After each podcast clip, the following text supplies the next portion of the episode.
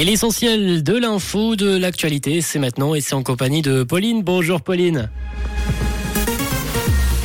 Bonjour à tous. Crédit Suisse et la réexportation d'armes au menu de la session d'été du Parlement.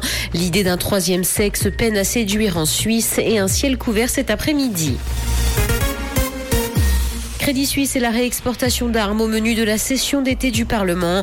La guerre en Ukraine, le viol, les primes, l'énergie et l'obligation vaccinale sont également au programme de cette session qui débute aujourd'hui et pour trois semaines. Le Crédit Suisse et la question d'une commission d'enquête parlementaire pour faire la lumière sur la débâcle seront à l'ordre du jour, tout comme la création d'une task force pour traquer les avoirs des oligarques russes. De gros dossiers sont donc en vue.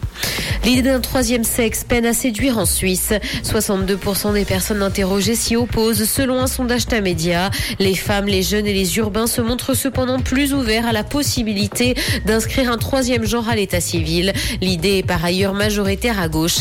72% des Helvètes estiment cependant que le fait qu'il n'y ait pas de limite d'âge inférieur pour changer de sexe est un problème.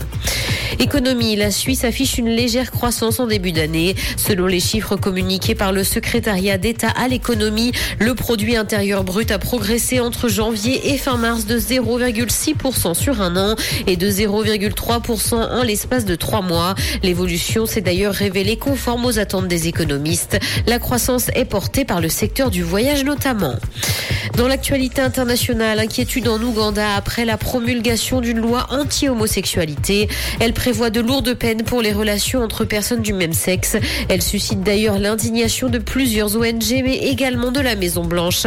Le président américain a d'ailleurs dénoncé une grave atteinte aux droits humains et étudie les conséquences de cette loi sur la coopération entre les États-Unis et l'Ouganda. Les stories vivent leurs derniers instants sur YouTube.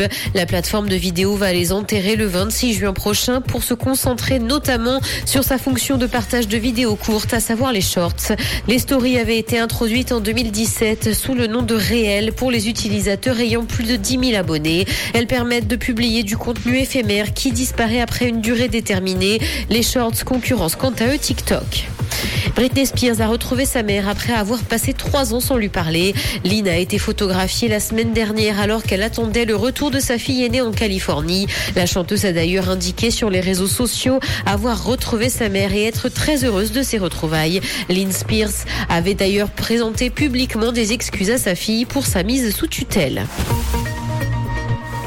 Le ciel sera couvert cet après-midi, mais le temps restera sec. Côté température, le mercure affichera 25 degrés à Montreux et Morges, ainsi que 27 à Genève et Palinges. Bon après-midi à tous sur Rouge.